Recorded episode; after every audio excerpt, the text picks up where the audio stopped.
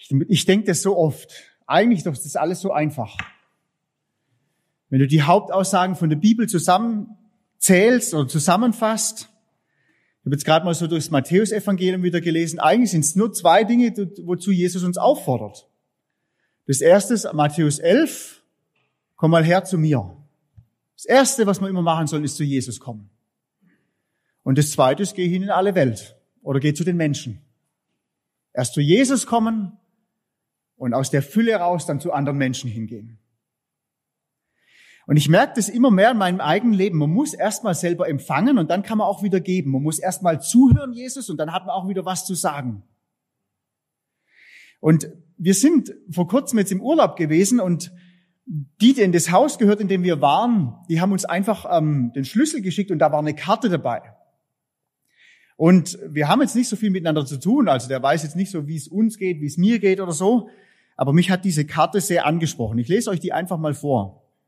War von so irgendeinem so Typ, der hat um 1000 rumgelebt. Bernhard von was auch immer. Wahrscheinlich. Und der hat geschrieben, wenn du vernünftig bist, erweise dich als Schale und nicht als Kanal, der fast gleichzeitig empfängt und weitergibt während jene wartet, bis sie erfüllt ist. Auf diese Weise gibt sie das, was bei ihr überfließt, ohne eigenen Schaden weiter. Lerne auch du, nur aus der Fülle auszugießen und habe nicht den Wunsch, freigebiger zu sein als Gott. Die Schale ahmt die Quelle nach. Erst wenn sie mit Wasser gesättigt ist, strömt sie zum Fluss und wird zur See. Die Schale schämt sich nicht, überströmender zu sein als die Quelle. Ich möchte nicht reich werden, wenn du dabei leer wirst. Wenn du nämlich mit dir selbst schlecht umgehst, wem bist du dann noch gut? Wenn du kannst, hilf mir aus deiner Fülle. Wenn nicht, dann schone dich. Und das hat mich irgendwie schon angesprochen. Man, wir alle kennen das erste Gebot. Wir sollen Gott lieben. Von ganzem Herzen, ganzer Seele, ganzer Verstand, ganze Kraft. Also ganzheitlich einfach. Wir sollen uns einfach in Jesus Christus verlieren. Wir sollen ergriffen sein von Jesus. Und das ist schon was Wunderbares, wenn ein Mensch sich an Jesus Christus wendet und uns erste Mal sich so in Jesus verliert und erkennt, wer Jesus für ihn sein will. Ich darf das immer wieder erleben. Wenn er ein neuer Mensch wird. Und so ein Mensch, der ist oft so überwältigt von Liebe für Jesus, der manchmal denkt man, ja, der, der tickt nicht mehr klar oder warum achtet er nicht auf das und auf das, aber der ist, der ist so, so begeistert von Jesus, der kann gar nicht anders als, als das irgendwie widerspiegeln. Und das kommt aus jeder Pore seines Lebens. Jetzt gerade in dem Sommer habe ich einen jungen Mann erlebt, der hat so einen Anfang gemacht mit Jesus. Der hat erlebt, dass Jesus real ist. Du, und der redet nur noch über Jesus. Egal über was du mit ihm redest. Irgendwie kommt es immer raus, Jesus ist für ihn das Ein und Alles gerade. Und sehr interessant, was dann oft so wird aus so einer Liebe zu Jesus. Wenn man dann mal so die Jahre anschaut, die verfliegen, dann wird immer mehr zur Selbstverständlichkeit. Ja, man weiß das ja schon alles. Man hat schon tausendmal gesungen, schon tausendmal gehört, schon tausendmal gelesen. Es wird immer mehr Alltag und manchmal wird sogar Gleichgültigkeit. Ist ja fast wie in der Ehe. Gell, Seppi und Ali, die haben es jetzt noch gut. Die sind noch richtig verliebt ineinander. Ja, da fällt es auch nicht schwer, das ist einfach Teil davon. Aber dann, wenn man mal 20, 30 oder manchmal auch nur 10 Jahre reinschaut in manche Ehen, ja, da lebt man halt noch zusammen unter einem Dach. Aber eigentlich ist schon alles tot. Und nicht Christen, die lassen sich halt entscheiden und wir Christen haben ein Problem. Weil wir wissen, wir sollten uns eigentlich nicht scheiden lassen. Aber was ist dann? wenn so eine Liebe, die mal da war, auf einmal nicht mehr da ist. Und wenn man Gott anschaut, Gott will, dass, dass die Beziehung zu ihm und das, das, was er uns sagt in seinem Wort, dass das eigentlich alles andere in unserem Leben prägt. Jeden Bereich, jede Tat oder alles auch, was man nicht tut. Und dass die Beziehung zu ihm uns so fasziniert und so ergreift, dass das Auswirkungen hat auf, auf alles im Alltag, ohne dass man bewusst dran denken muss. Das passiert einfach. Und ich habe das irgendwie so unter den Namen Hingabe gestellt jetzt mal diesen, diesen Morgen, weil das für mich persönlich so jetzt an meiner Urlaubszeit einfach so ein ganz neues Entdecken von Jesus war. Ich habe mir darüber nachgedacht, wann reden wir davon, dass jemand ein hingegebener Mensch ist? Zum Beispiel von einer jungen Frau. Ja, dann, wenn sie halt sich gut um die Kinder kümmert, nicht so viel Blödsinn nebenher macht. Man, je nachdem, was für eine Familie ist, in christlichen Kreisen, da wird immer noch darauf Wert gelegt, dass die Frauen halt dann putzen, kochen, was weiß ich was alles.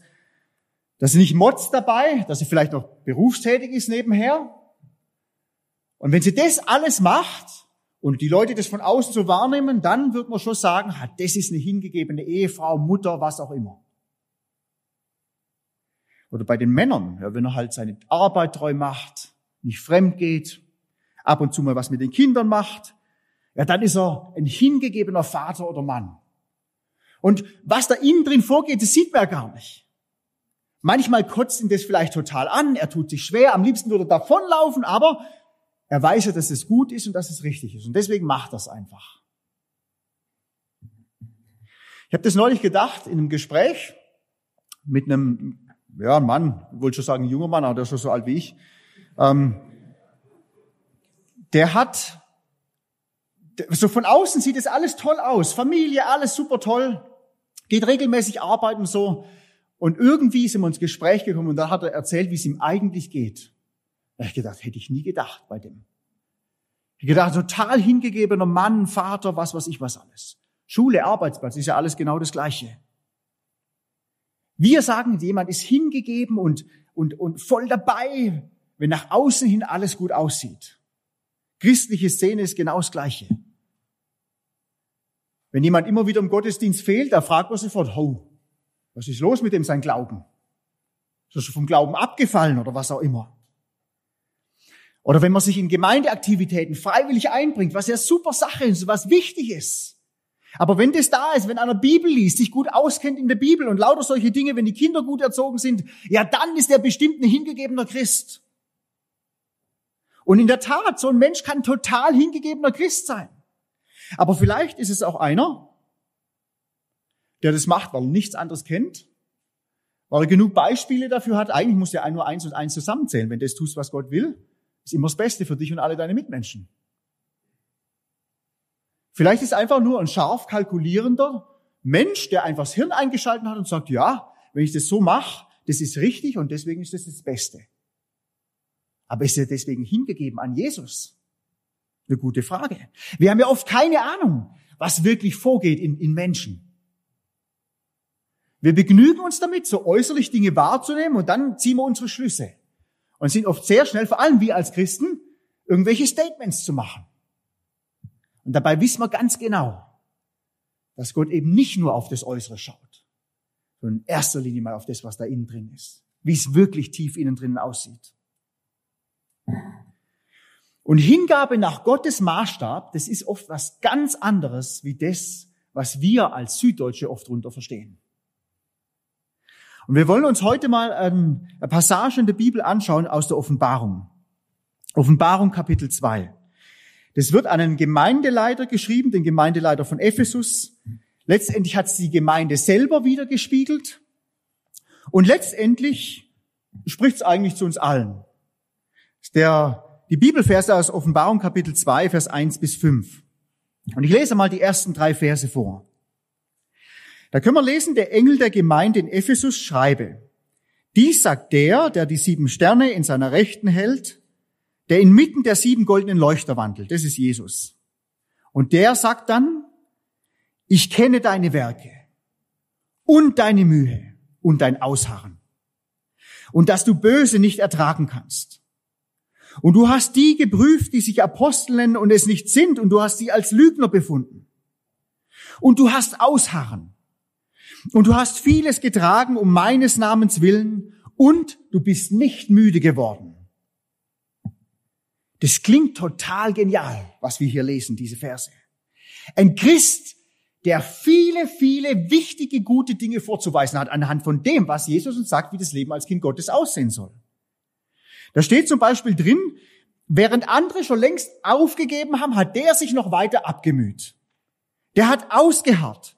Der hat weitergemacht, auch wenn es manchmal frustrierend war und ist treu geblieben in all dem. Ich habe am Anfang des Jahres ein Buch gelesen, das nennt sich Finishing Strong. Das ist schon ein bisschen älteres Buch von dem Steve Farrell, der hat viele Bücher geschrieben, sehr, sehr gutes Buch. Und da geht es darum, dass in Amerika, das spricht jetzt nur über Amerika, 90 Prozent aller Vollzeitler bei den Christen ein schlechtes Ende haben. 90 Prozent. Das heißt nicht, dass die was, was ich, Mord und Totschlag begehen. Aber es heißt, die haben mal angefangen, Feuer und Flamme für Jesus, wollten jeden Menschen von Jesus erzählen, weil sie selber so ergriffen waren von Jesus. Und irgendwas ist passiert in der Karriere. Und dann haben sie das immer noch weitergemacht. Aber da war weder Vollmacht noch Feuer, noch sonst irgendwas. Der sagt über diesen Gemeindeleiter, er hat das Böse gehasst. Hey, so jemand muss erst mal finden heute. Gibt schon manche, die finden das Böse nicht gut. Aber das Böse zu hassen, das ist ja nochmal was ganz anderes. Ich merke manchmal, mir fehlt es, dass ich das Böse verabscheue, so wie Gott es verabscheut. Nicht Menschen verabscheuen, aber das Böse. Und dieser Mann da, der hat Menschen geprüft. Also der war nicht so naiv und leichtgläubig, wie viele Christen heutzutage sind. Weil viele Christen können ja gar nicht mehr prüfen. Denn die wissen ja gar nicht, was in der Bibel steht. Denn wenn du nicht weißt, was da drin steht, an was für Maßstab willst du dann prüfen, was Menschen glauben, sagen, leben, was weiß ich was. Auf der anderen Seite gibt's dann aber auch die Christen, die sich sehr gut auskennen und die immer sofort was zu sagen haben. Aber der hat es gemacht. Der hat sogar Menschen als Lügner hingestellt. Das müsst ihr mal bringen heute. Der war gleich der fanatische Oberdiskriminierer. Und dazu braucht Rückgrat. Das fehlt uns oft in unserer Gesellschaft heutzutage. Es ist echt leicht zu sehen, dass jemand was falsch macht oder dass was nicht richtig läuft und dann hinten drum zu reden und in der Gebetsgemeinschaft zu sagen, ja, für den müssen wir unbedingt beten. Das läuft gerade nicht so gut bei dem. Anstatt einfach hinzugehen zu den Personen und zu sagen, du, was ist da los? Warum triffst du solche Entscheidungen gerade? Und das hat er gemacht. Der hat Leute konfrontiert. Dann können wir lesen, der hat viel ertragen um Jesu Namen willen. Das heißt, er hat sich oft eingelassen auf den schwereren Weg, obwohl er es wahrscheinlich bedeutend einfacher hätte haben können. Und wir lesen immer wieder diese Hefte von Open Doors und ich bin da oft beschämt drüber, wie leicht's wir haben hier in Süddeutschland.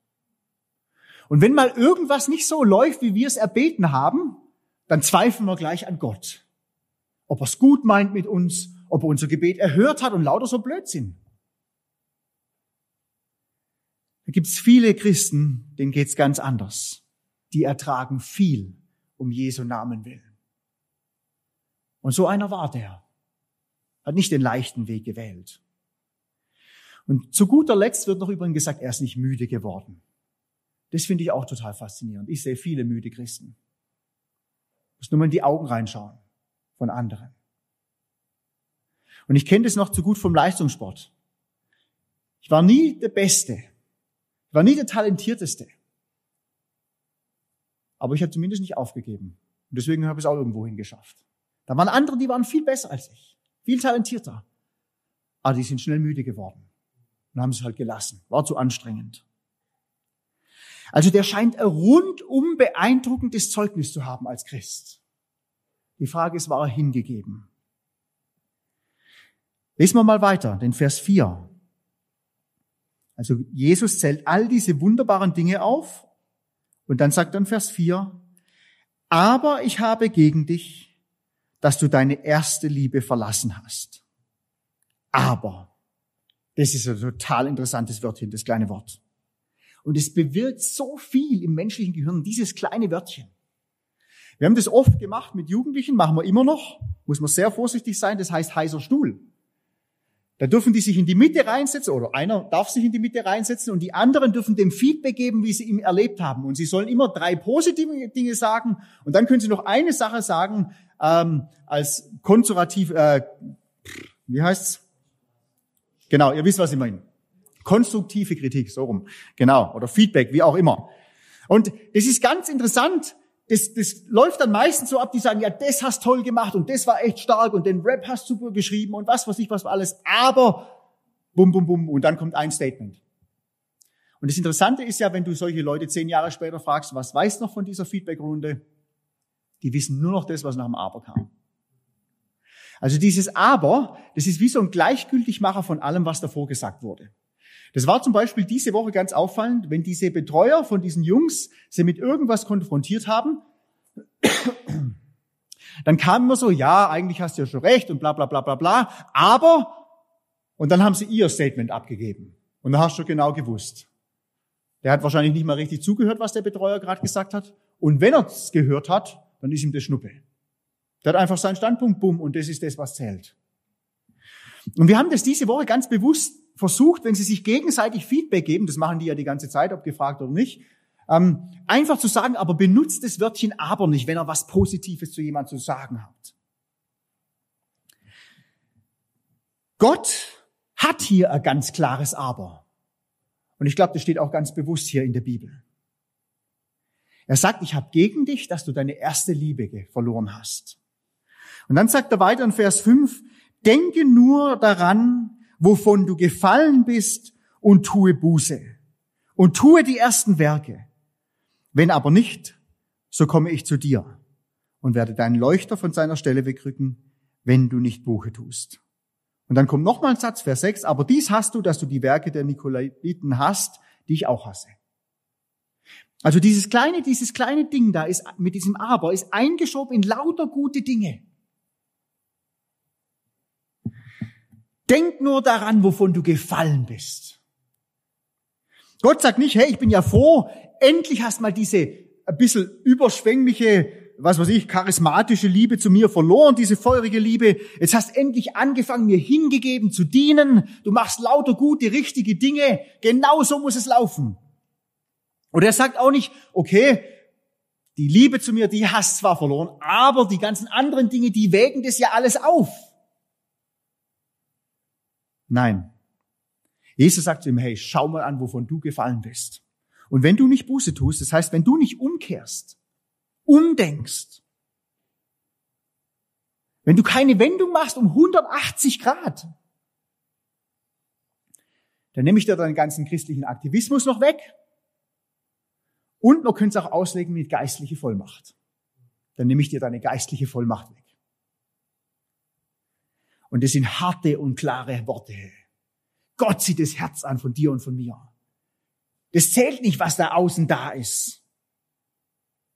Und Gott klagt diesen Gemeindeleiter oder diese gesamte Gemeinde an. Die haben viel Gutes getan, aber die haben sich christlichen Werken hingegeben, christlicher Lehre, christlichem Charakter der christlichen Gemeinde, allen möglichen christlichen Schnickschnack, aber nicht Christus. Das haben sie verloren.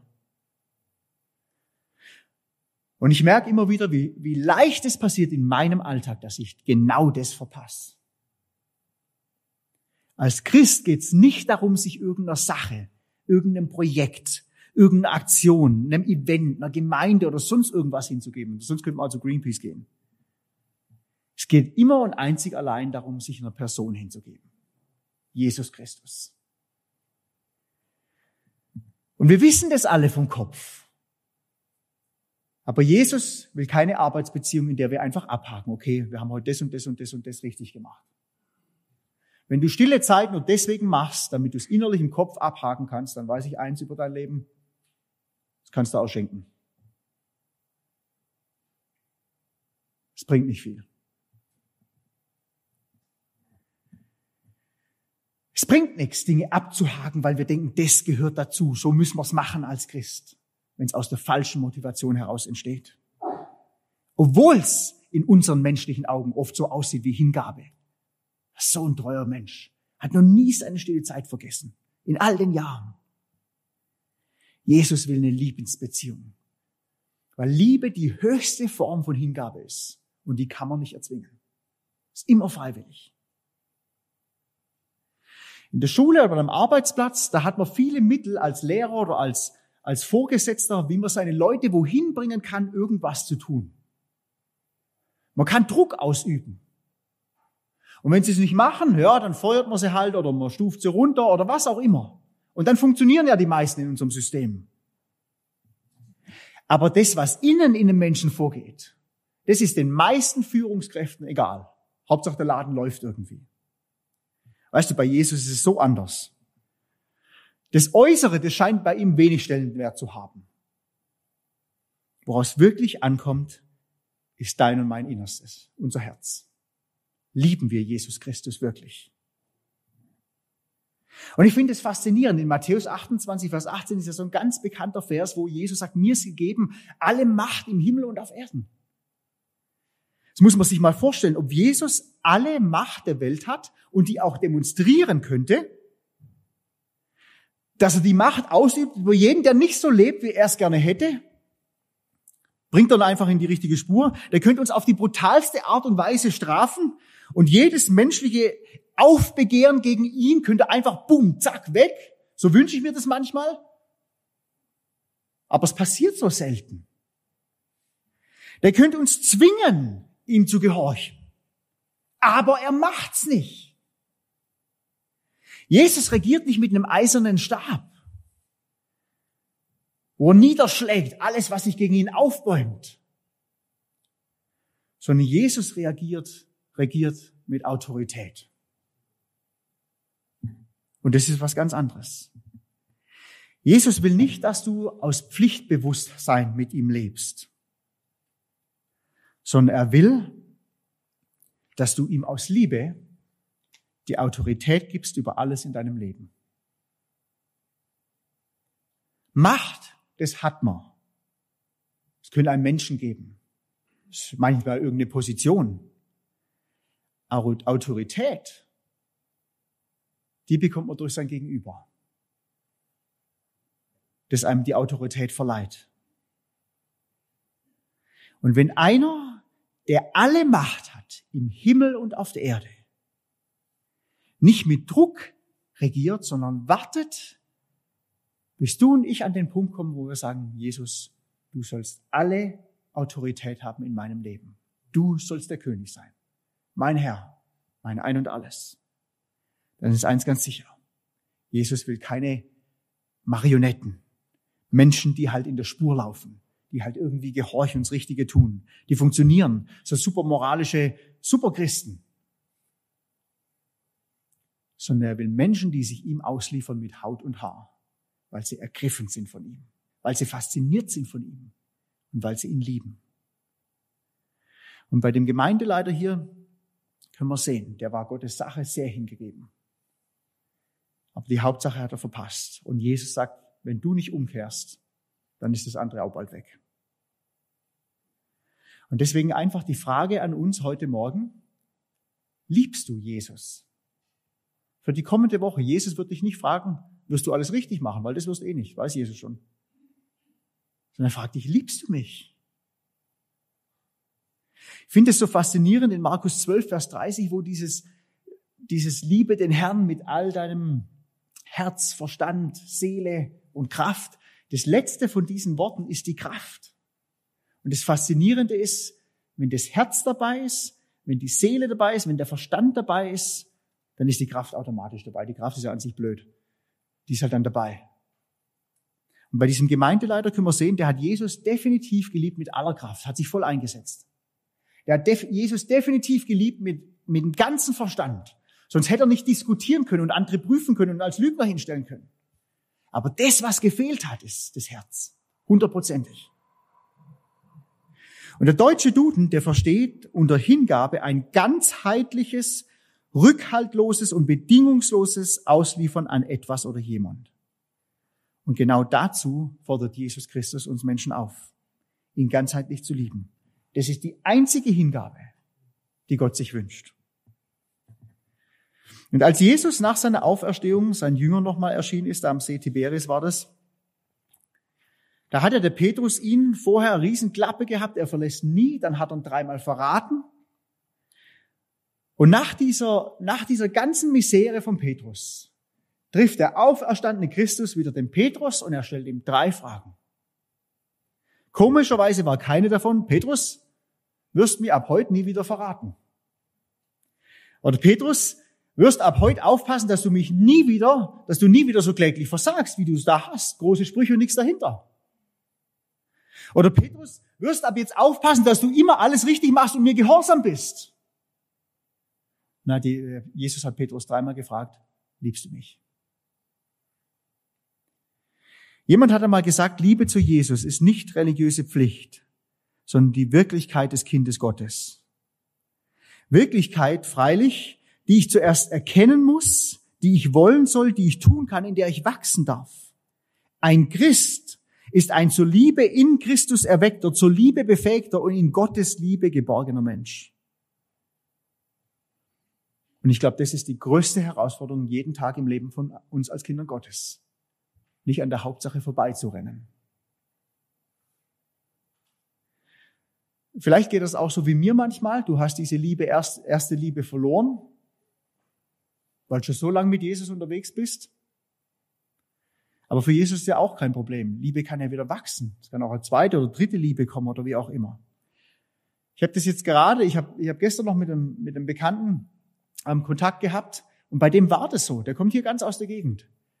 Der war, als ich zum Glauben kam, vor 20 Jahren, war der so richtiger feuriger Christ. Feuer und Flamme für Jesus. Es war phänomenal, bei, mit dem irgendwie zusammen zu sein.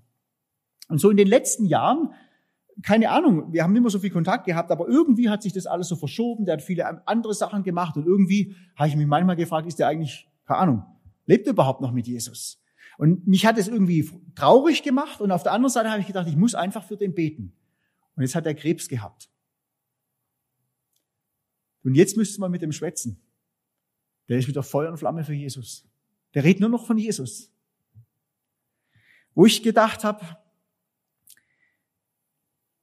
manchmal ist es gar nicht so schlecht, so verrückt, wie sich das anhört, wenn man durch so tiefe Täler gehen muss. Weil ganz arg oft wird da die Liebe zu Jesus wieder ganz neu geweckt, die man so im Alltag verloren hat.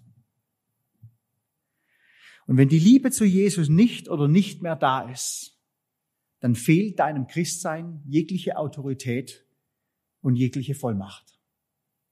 Und dann müssen wir umkehren. Du genauso wie ich müssen zurück zu dem, worum es eigentlich geht. Diese Liebesbeziehung dieses Gegenüber mit Jesus Christus. Und das wünsche ich uns allen, hey, dass wir Kinder Gottes sind, die von ganzem Herzen sagen können, ja, auch wenn sonst vieles nicht läuft, ich liebe Jesus. Und weißt du was, das werden andere Menschen wahrnehmen. Ich bete noch. Jesus Christus, ich danke dir so sehr für dein Wort, das so kraftvoll ist und so lebendig ist und so genau in unseren Alltag oft reinspricht, Jesus und manchmal ist man so gefangen in seinem Alltagstrott, in all den Dingen, die man tun sollte und machen sollte und sein sollte, Herr Jesus, dass man das völlig aus den Augen verliert.